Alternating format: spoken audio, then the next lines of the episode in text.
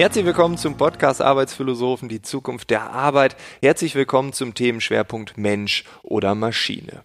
Heute schauen wir uns die Jobs der Zukunft an. Mensch oder Maschine, was ist denn eigentlich in Zukunft noch da? Welche Art der Arbeit können wir verrichten, wenn die Maschinen einen Großteil unserer Arbeit übernehmen. Und genau deshalb ist Janike Stör heute zu Gast. Sie ist Jobtesterin, sie testet verschiedenste Jobs. Aktuell hat sie sich dem Thema Zukunft der Arbeit gewidmet. Wir sprechen über Jobs, die es aktuell vielleicht nur so ein bisschen gibt und auch über Jobs, die es vielleicht erst demnächst geben wird. Es ist ein spannender Einblick aus der Praxis. Es ist ein spannender Einblick von einer Frau, die sehr viel rumkommt und dementsprechend einen sehr, sehr, sehr weiten Blick auf diese Thematik hat. Ich wünsche dir jetzt ganz viel Spaß mit Janike Stör. Los geht's! Du suchst und testest Jobs der Zukunft. Wieso, weshalb, warum? Warum machst du das? Ja, ich bin ja Berufsberaterin oder Jobcoach, das klingt besser. Ähm, und ich habe irgendwann gemerkt, dass ähm, Menschen sich an mich wenden, deren Job durch die Digitalisierung wegfällt. Und bei mir geht es immer darum, erfüllt äh, oder Erfüllung zu finden in der Arbeit. Und ich habe eben gemerkt, dass manche Menschen schon erfüllt arbeiten, aber dass sich gerade so viel tut auf dem Arbeitsmarkt, dass ich das gerne wissen wollte, was das ist, was passiert, was sich entwickelt, damit ich einfach eine gute Beratung machen kann. Und so bin ich darauf gekommen, Jobs der Zukunft zu suchen und zu testen. Also ich hatte ja schon mal Jobs getestet, das war 2014. Da habe ich 30, Jahr, äh, 30 Jobs in einem Jahr ausprobiert und äh, wollte immer weiter Jobtesterin sein und habe eigentlich nur ein neues Thema gesucht. Und dann kam mir das einfach ganz gelegen.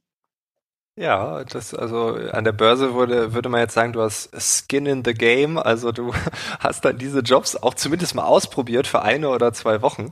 Das äh, ist ja dann etwas anderes, wenn man etwas empfiehlt oder mit jemandem über etwas reden kann und auch weiß, was dieser Job ist. Ne? Also du hast ja äh, völlig absurde Sachen auch dabei. Da kommen wir gleich noch hin, aber du äh, hast auch ähm, Dinge, die man schon kennt. Und äh, wie, wie suchst du sowas aus? Also hast du einfach gesagt, gut, jetzt mal 30 Jobs, die google ich jetzt mal und die ersten 30, die ich beisammen habe? Oder wie kommt man auf diese Liste? Ähm, genau, das sind ja Jobs der Zukunft und ähm, ich habe erstmal überlegt, ist es überhaupt möglich, Jobs der Zukunft zu testen, weil es gibt ja die Herausforderung, dass man eben nicht testen kann, was es noch nicht gibt. Und ähm, habe dann mit ganz vielen Leuten gesprochen, also auch Zukunftsforschern. Und irgendwann hat einer gesagt, ja, ich glaube, es geht. Und dann habe ich gesagt, okay, wenn der das sagt, ähm, dann geht das auch und dann kriege ich das hin. Und ähm, ja, mir ist einfach empfohlen worden zu gucken, welche Trends gibt es eigentlich. Also es gibt ja Megatrends, Makrotrends, äh, Mikrotrends, also je nachdem, wie man es aufteilen will. Ähm, und welche Herausforderungen oder Probleme entstehen eigentlich aus diesen Trends heraus oder welche Bedürfnisse auch. Und dann die Frage zu stellen, wie kann man denen begegnen und würde es jemanden geben, der dafür Geld bezahlt. Und ähm, sozusagen über diese Schiene habe ich mich Themen gewidmet und Trends gewidmet und überlegt, was könnte daraus eigentlich resultieren und habe mich mit vielen Leuten dazu ausgetauscht und ähm, habe dann angefangen mit den Basics, habe als Data Scientist äh, oder Scientistin gearbeitet, sagt man das so, Netzwerkmanagerin, Filterbubble Burster, Fachärztin für Ökopsychosomatik, Sustainability Managerin, Reputationsmanagerin und äh, so weiter. Krass, also kam das alles so Stück für Stück und Leute haben dir hier was erzählt dort und dann ging das einfach so los. Ja, ich hatte ja schon Erfahrung aus meinem ersten Projekt und da habe mhm. ich ähm, das auch Stück für Stück organisiert und äh, ich glaube, sonst ist es sehr schwierig, 30 Jobs auf einen Schlag zu organisieren und das dann auch so zu machen. Und von daher ist es immer ganz äh, hilfreich, sich das in kleine Portionen zu einzuteilen und dann auch in kleinen Portionen zu organisieren. Dann ist das alles ganz machbar. Und genauso bin ich hier jetzt auch vorgegangen. Das heißt, ich habe erstmal geguckt, ähm, ja, welche Trends interessieren mich? Also ich hatte, ich habe schon Ideen für 30 oder 60 Jobs der Zukunft oder auch 90. Ähm, ich habe da Wände und Post-its noch und nöcher und habe dann geguckt, okay, wo ähm, kann ich am ehesten den Praxiseinstieg schaffen? Ne? Weil ich muss ja immer den Link zurück haben zu dem, was heute schon existiert, ne? Oder den Link äh, nach vorne machen. Was könnte daraus mal entstehen? Und ähm, dann habe ich geschaut über mein Netzwerk, wen kenne ich eigentlich, äh, der äh, jemanden kennen könnte und bin dann an die ersten Firmen gekommen. cool. Also ich fand dein erstes Projekt ja schon äh, wahnsinnig spannend. Ähm, also ich ich habe davon mitbekommen, 2014, du hast es gerade gesagt, und jetzt äh, viele Jahre später lernen wir uns mal kennen, also das erste Mal virtuell. Wir sind uns noch nie live begegnet. Deswegen ist das schon spannend, weil man, weil ich auch jetzt merke, ja, ich fand das damals schon krass, was du machst. Ähm, und jetzt äh, hat es ja noch mal eine Dimension mehr. Du hast aber gerade schon gesagt, du hast ja auch immer den Bezug zum Hier und Jetzt und zum Beispiel den Beruf Data Scientist oder Data Scientistin, vielleicht kriegen wir jetzt äh, äh, E-Mails, so muss man es aussprechen ähm, oder betonen. Ähm, das ist ja auch ein Job, den es in der Gegenwart gibt. Ähm, genau. Ähm, und ich hatte auch überlegt, also das ist jetzt schon ein Weilchen her, dass ich da, da den Job gemacht habe. Und ähm, ich hatte ja schon gesagt, es gab die Herausforderung, ja, nichts testen zu können, keine praktische Erfahrung machen zu können von etwas, das es noch nicht gibt. Und deswegen musste ich immer mhm. gucken, was gibt es schon? Und dann von da aus überlegen, wo könnte das mal hinführen? Und bei dem Data Scientisten, ähm, das war einfach für mich eine super wertvolle Grundlage, weil ähm, ich das Thema Algorithmen dadurch verstanden habe und wie wichtig eigentlich Daten sind. Und äh, das ist einfach die Basis für ganz vieles andere gewesen, das ich mir vorgestellt hatte. Und deswegen war das eigentlich ein ganz guter Move, damit anzufangen, auch wenn das an sich ein Job der Gegenwart ist. Aber was daraus entstehen könnte, ist zum Beispiel ein Data Broker, der, ähm, also Daten sind ja, wenn sie zu Informationen gemacht werden, ähm, viel wert. Und warum dann nicht auch mhm. die eigenen Daten gewinnbringend einsetzen? Ähm, heute tauschen wir vielleicht die E-Mail-Adresse gegen irgendein Freebie, aber es könnte auch Data Broker geben, die äh, sich dafür einsetzen, ähm, dass ich zumindest äh, irgendeinen Benefit aus den Daten, die ich ja ohnehin überall hinterlasse, ziehe.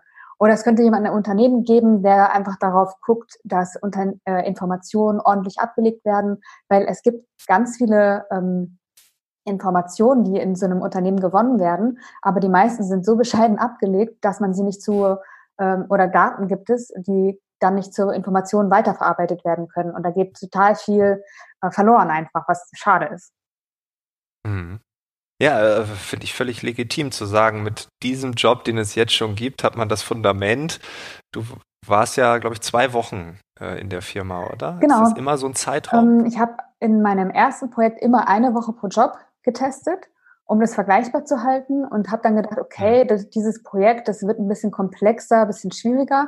Gib dir mal zwei Wochen und äh, habe dann da zwei Wochen gearbeitet in einer Firma, die auch Data Science demokratisieren wollte und äh, habe dann da meine Auswertung gemacht und meine äh, statistischen Analysen und habe dann gemerkt, echt zwei Wochen sind zu viel. Also nicht, weil man die Zeit nicht braucht, um das zu verstehen, aber weil ich dann immer denke, ich habe so viel Zeit und dann fange ich an zu trödeln und dann gucke ich irgendwie so rum. Also ich konzentriere mich einfach nicht mehr, ich fokussiere mich nicht mehr so aufs Wesentliche. Und deswegen habe ich den mhm. Job zwei Wochen gemacht und danach aber wieder auf eine Woche reduziert. Okay. Mhm. Ja gut, aber das reicht ja wahrscheinlich auch, um einen guten Eindruck zu bekommen. Ähm, wir haben ja den Schwerpunkt Mensch oder Maschine. Deshalb äh, kann ich ja ganz ehrlich dazu sagen, haben wir den Schwerpunkt hier jetzt schon auf die Berufe gelegt, die uns irgendwie auch in Bezug Maschine ähm, äh, streifen. Du hast auch als VR oder VR Experience Designerin gearbeitet. Ähm, also was kann man sich darunter vorstellen? Also ich kann es mir so ein bisschen, also VR und dann, äh, ich habe schon mal PlayStation gespielt, ich habe äh, mir schon Filme angeguckt, ähm, äh, alles auch über FSK 18 war dabei ähm, und das war irgendwie komisch, aber auch faszinierend zugleich. Äh, Geht es jetzt darum, dass wir wirklich bald dann, äh, also wie Fernseh gucken, das ist ganz normal? Wäre denkbar, ja. Also VR Experience Designer, dieser Titel, den hat sich die Firma ausgedacht für mich im Prinzip, äh, weil ich eben diesen Job kennenlernen wollte. Und sie haben gesagt, keine Ahnung, wie das heißt, was wir da machen. Keine Ahnung, welcher äh, Jobtitel da der passende ist. Und dann haben wir uns eben den für den entschieden und ähm, ich finde den auch ganz passend, weil es darum ging, wirklich im virtuellen Raum eine User Experience ähm, zu gestalten. Also eine, eine Erzählung im Prinzip, wie ein Nutzer durch diese virtuelle Welt geht und was er dann für Interaktionspunkte da haben soll und was er machen können soll und ähm, haben da quasi virtuelle Geschichten erzählt und ähm, Routen gelegt und Interaktionspunkte eben eingebaut. Und ähm, was war oder was leitest du daraus ab? Also du hast jetzt das gemacht, äh, schaust du dann, okay, wie wird VR in fünf oder zehn Jahren sein? Oder sagst du, okay, das reicht mir und jetzt gucke ich, wenn äh, die Menschen zu mir kommen und sich vorstellen könnten, in diesem Bereich was zu machen? Wie kann ich mir da die Verknüpfung mit dem Alltag vorstellen?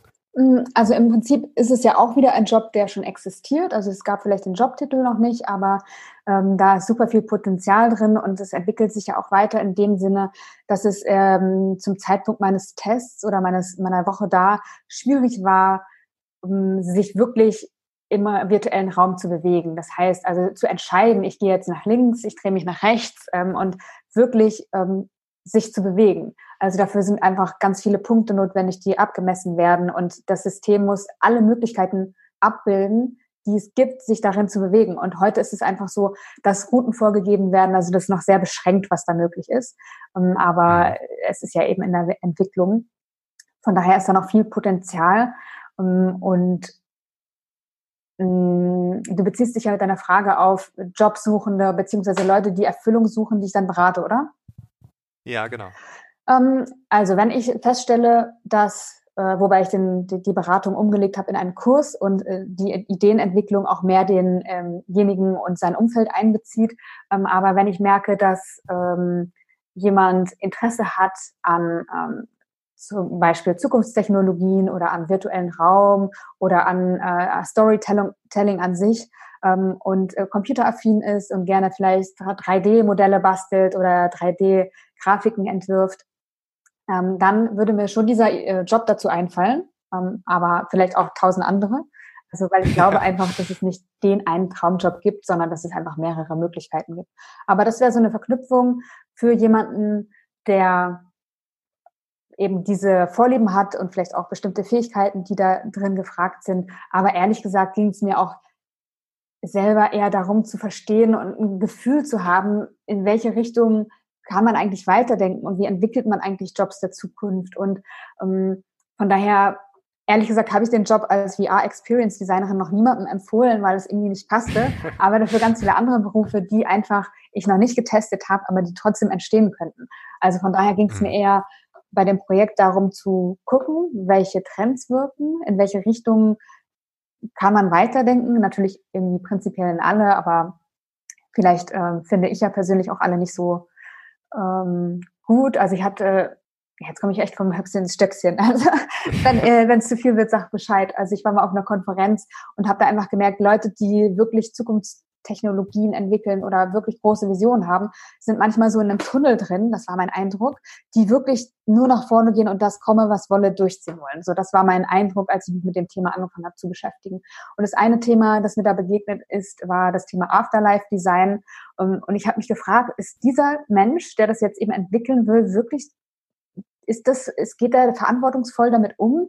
Was könnte das alles bewirken, wenn ich jetzt ähm, meine Mutter zum Beispiel weiterleben lassen könnte. Und also was macht das mit mir?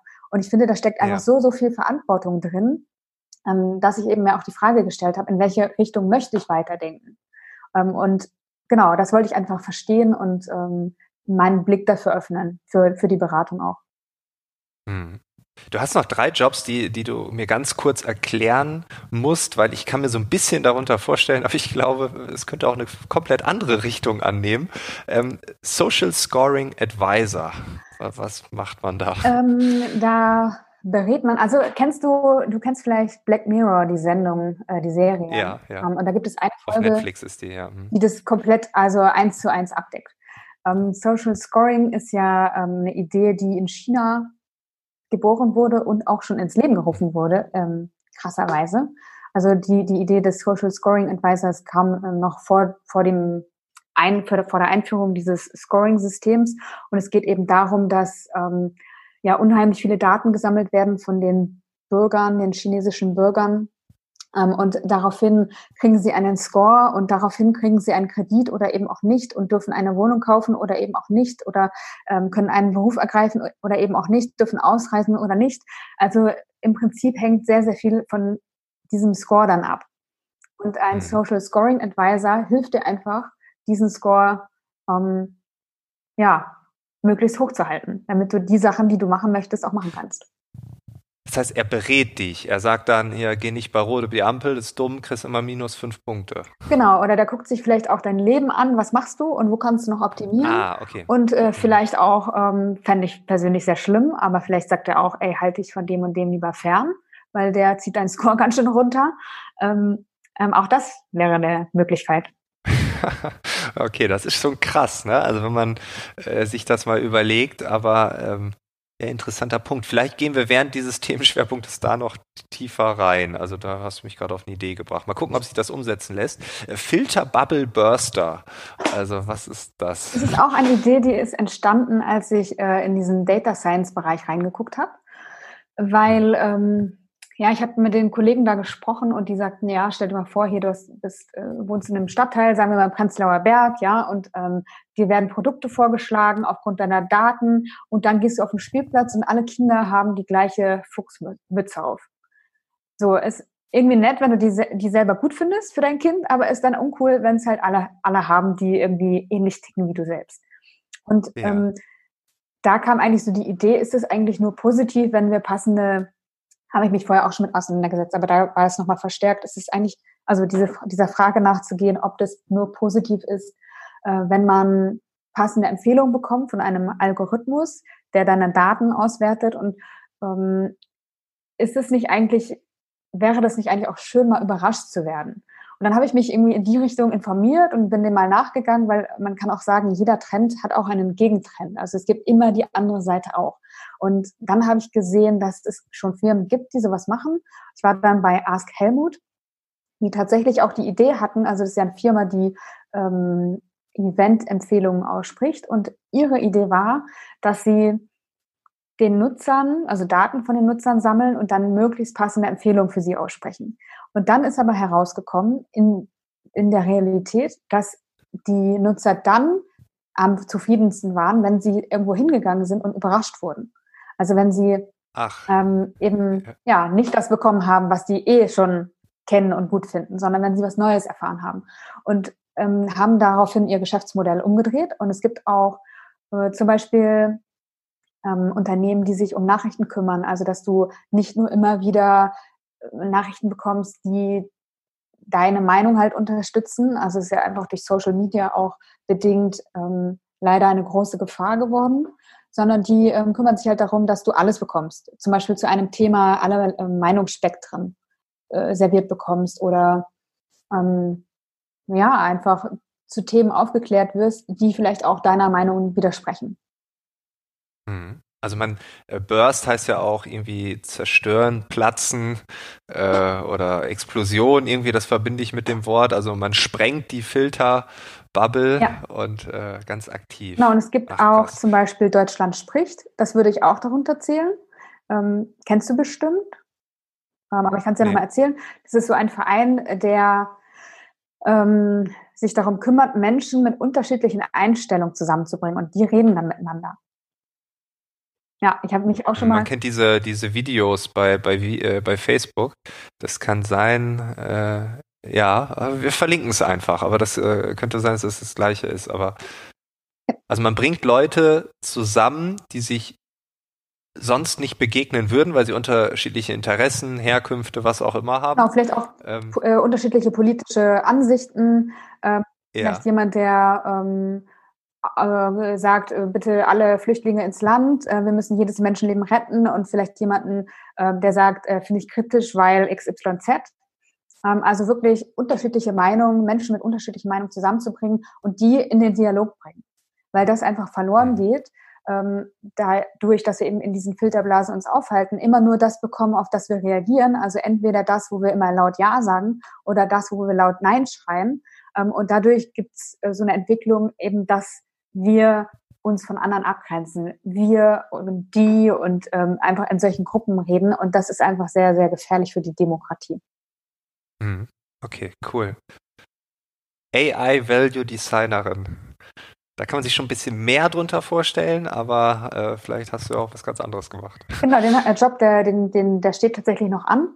Aber ich kann da trotzdem okay, erzählen, ja. was es ist. Ähm, und zwar geht es eigentlich darum, wenn wir Algorithmen programmieren oder entwickeln, dann ist es ja quasi eine Abfolge von genauen Anweisungen und dann immer Entscheidung ja, nein oder welchen Weg gehe ich als Algorithmus oder als Computerprogramm.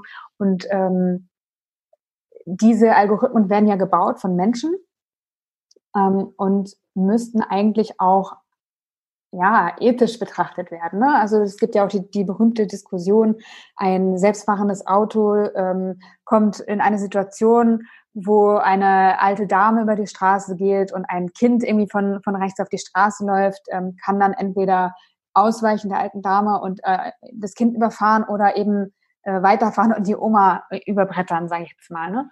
Ähm, und was macht, wie entscheidet sich der Algorithmus? Und ähm, das macht eben ein AI Value Designer, dass der, der drauf guckt, ähm, wann wird es eigentlich, äh, berührt das ethische ähm, Bereiche mhm. und dann ähm, da ja genug hinterlegt, dass das eben in unserem Sinne ist. Mhm. Du warst ja auch äh, oder du bist in einem Job Unternehmensphilosophin. Das finde ich ganz spannend, weil das passt ja zum AI Value Designer oder zur Designerin, weil äh, wir haben dann viele technische Berufe. Das ist ja das, was wir auch immer denken von der Zukunft. Die Maschine äh, nimmt uns alles weg und wir hängen dann äh, chillend in der Hängematte rum und das äh, Grundeinkommen kommt auf unser Konto automatisch. Wir müssen nichts mehr tun. Ähm, aber hier bei einer Unternehmensphilosophin gibt es neben diesen technischen Dingen ja auf einmal auch die Suche nach der Philosophie. Also ein bisschen auch das, was wir hier in diesem Podcast machen. Ähm, ist das so eine kleine Randerscheinung oder siehst du das generell, dass es zu diesen technischen Entwicklungen auch so diese menschliche Komponente, diese ethische, diese moralische gibt? Ich hoffe es zumindest. Und ich sehe ja. Offenheit auch dafür, das, so ist es nicht. Ähm, aber auch das, der Gedanke kam eben auf äh, einer dieser Konferenzen, wo ich dachte, ey, ist das jetzt alles so durchdacht ähm, oder ist es einfach nur komme, was wolle, äh, auf das Ziel hinarbeiten. Und der Gedanke ist entstanden, äh, wir müssen ja auch Datenschutzbeauftragte bestellen in Unternehmen und uns darum kümmern, dass einfach mit den Daten vernünftig umgegangen wird. Wie wäre das eigentlich, wenn wir analog zu den Datenschutzbeauftragten Unternehmensphilosophen beauftragen müssten, um ähm, Entscheidungen, die einfach eine äh, große Tragweite für die Gesellschaft haben ähm, und für das Leben, ähm, um die von verschiedenen Seiten aus nochmal anzugucken. Weil ich dachte, genau die Leute, die halt die großen Visionen haben, die lassen sich halt auch davon nicht abbringen. Und ähm, mhm. dann muss es vielleicht einen Zwang geben, ähm, bin dann davon immer wieder weg und ähm, quasi eher in die Freiwilligkeit reingegangen und habe dann in einem Unternehmen gearbeitet, in einer Beratungsagentur, ähm, wo ein Philosoph gearbeitet hat tatsächlich und äh, wir gemeinsam in dieser Woche überlegt haben, wie könnte denn ähm, ein Philosoph im äh, ja, Berufsalltag tatsächlich einsteigen. Das war sehr spannend. Ja, auf jeden Fall. Vor allem interessiert mich das ja auch, weil ich habe ja quasi äh, per Branding des Podcasts, also hätte ich ja da wahrscheinlich gute Chancen, wenn ich da äh, theoretisch was suche, äh, könnte ich immer, was haben Sie denn bisher gemacht, Herr Eilers? Ja, ich habe den Arbeitsphilosophen-Podcast seit äh, 2014 gibt's den schon. Das wäre, ja okay, Vorreiter, das war so meine ja. Träumerei. genau, Vorreiter, juhu, das wäre doch schön. Ähm, aber äh, ich würde noch mal einen, einen Tick tiefer gehen, also wenn du die bisherigen Stationen so ein bisschen reflektierst, ist die Arbeit an sich äh, in diesen neuen Bereichen unterschiedlich gegenüber der Arbeit, die wir kennen? Also ist es eine andere Art der Kommunikation? Ist es eine andere Art der Kollaboration, also des Miteinanders, der Zusammenarbeit? Ähm, braucht man ganz andere Skills wie in der, ich nenne es jetzt mal, alten Arbeitswelt, ohne dann irgendwie alle Jobs, die nicht Zukunftsjobs sind, da irgendwie runterziehen oder schlecht bewerten zu wollen? Ja, finde ich schon. Also das, was mir aufgefallen ist, ist eben, wie die Jobs organisiert sind.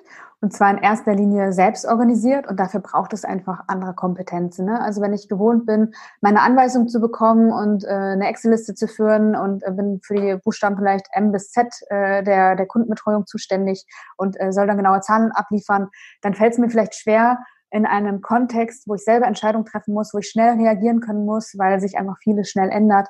Ähm, und dafür braucht es einfach andere Kompetenzen. Ähm, das ist mir zum einen aufgefallen. Und zum anderen ist mir aufgefallen, dass Menschen, die sich auf die Suche nach dem machen, was sie erfüllt, tendenziell diese Fähigkeiten erwerben, weil sie einfach Verantwortung für sich übernehmen, weil sie sich kennenlernen und äh, wissen, wie sie auf was reagieren und was vielleicht auch ihre Stärken sind.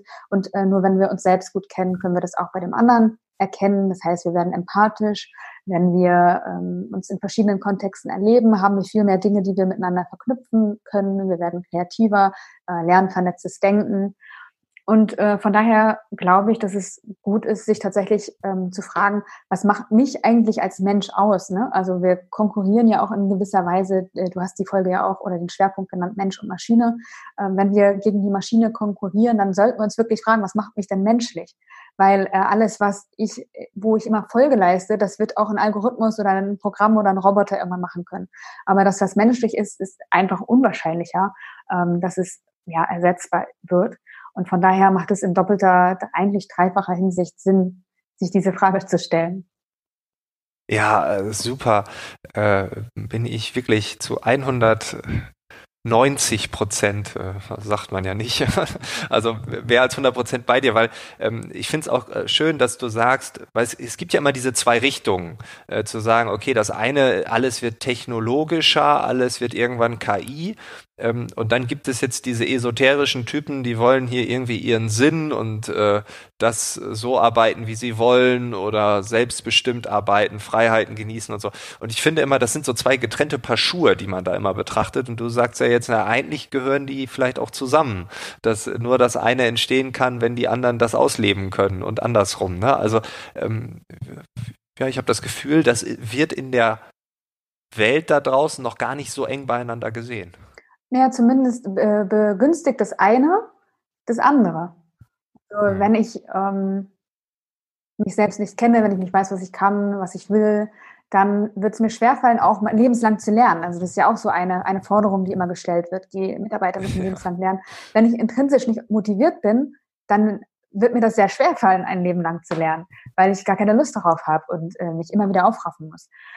Äh, von daher glaube ich, dass sich das schon gegenseitig begünstigt und dass auch die Maschinen uns ja was abnehmen können, was einfach vielleicht auch gar nicht so interessant ist oder was vielleicht auch beschwerlich ist. Also ich könnte mir schon vorstellen, dass wir da ja einfach ein und zwischensetzen können, nicht Mensch oder Maschine, sondern ein und draus machen können und äh, dass wir, ja. ähm, wenn wir alle wachsam sind und äh, unseren Teil wirklich dazu beitragen, alles in eine gute Richtung zu lenken, dass wir dann ähm, eine sehr schöne Zukunft vor uns haben können.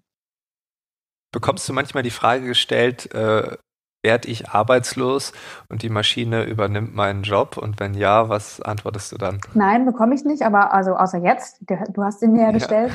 Ähm, und ähm, ich weiß es auch nicht, ob äh, Arbeit oder wie Arbeit ähm, und Einkommen und das, was wir eben zum Leben brauchen, irgendwann verteilt wird. Also ob die Arbeit wirklich immer entgeltlich bleibt, ob es ein Grundeinkommen gibt, äh, was, wenn Maschinen und Computer die ganze Arbeit machen und die Wertschöpfung auch machen, wo, geht, wo gehen die Gelder hin, wie wird besteuert, das ist einfach so ein super komplexes Thema, auf das ich keine Antworten habe. Was ich aber glaube, ist, dass ähm, jeder die Möglichkeit hat, seinen Platz im Leben zu finden und etwas ähm, zu tun, was ihm Sinn stiftet und wo er eben das Gefühl hat, Teil der Gesellschaft sein zu können und was leisten zu können, was ihm Freude bereitet. Und ähm, von daher glaube ich, äh, dass alles gut werden wird. Ja, und wenn wir das Thema Erwerbsarbeit oder Arbeit generell ein bisschen anders denken, dann kann es da ja völlig neue Ansätze geben, die wir heute uns noch nicht vorstellen können. Aber ich weiß ja auch, dass viele sich auch Corona nicht vorstellen konnten. Und was das mit uns gemacht hat, konnte man sich vielleicht auch nicht vorstellen. Von daher ja, ich würde sagen, es bleibt weiter spannend. Äh, es ist ein demütiges Thema, aber du hast hier ganz viel Licht reingebracht. Und, Danke sehr. Äh, Janike, vielen Dank für deine Ausführung und äh, ja, alle Infos äh, aus diesem Gespräch. Wir haben mehrere Begriffe benutzt. Äh, wir werden ein bisschen was in die Shownotes packen müssen. Aber das werden wir auch gerne tun. Ja, vielen, vielen Dank. Sehr gerne. Danke für die Einladung. Ciao. Das war das Gespräch mit Janike Stör. Alle Infos sind ja wie immer in den Shownotes hinterlegt. Ich freue mich, wenn du nächste Woche wieder dabei bist. Bis dahin, alles Gute. Ciao.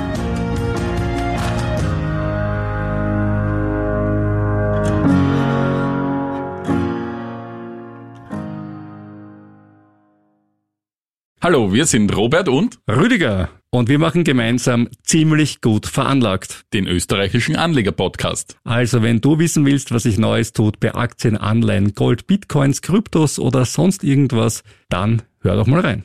Ziemlich gut veranlagt. Jeden Donnerstag neu auf Korea.at und KroneHit.at. Und überall sonst, wo es schöne Podcasts gibt.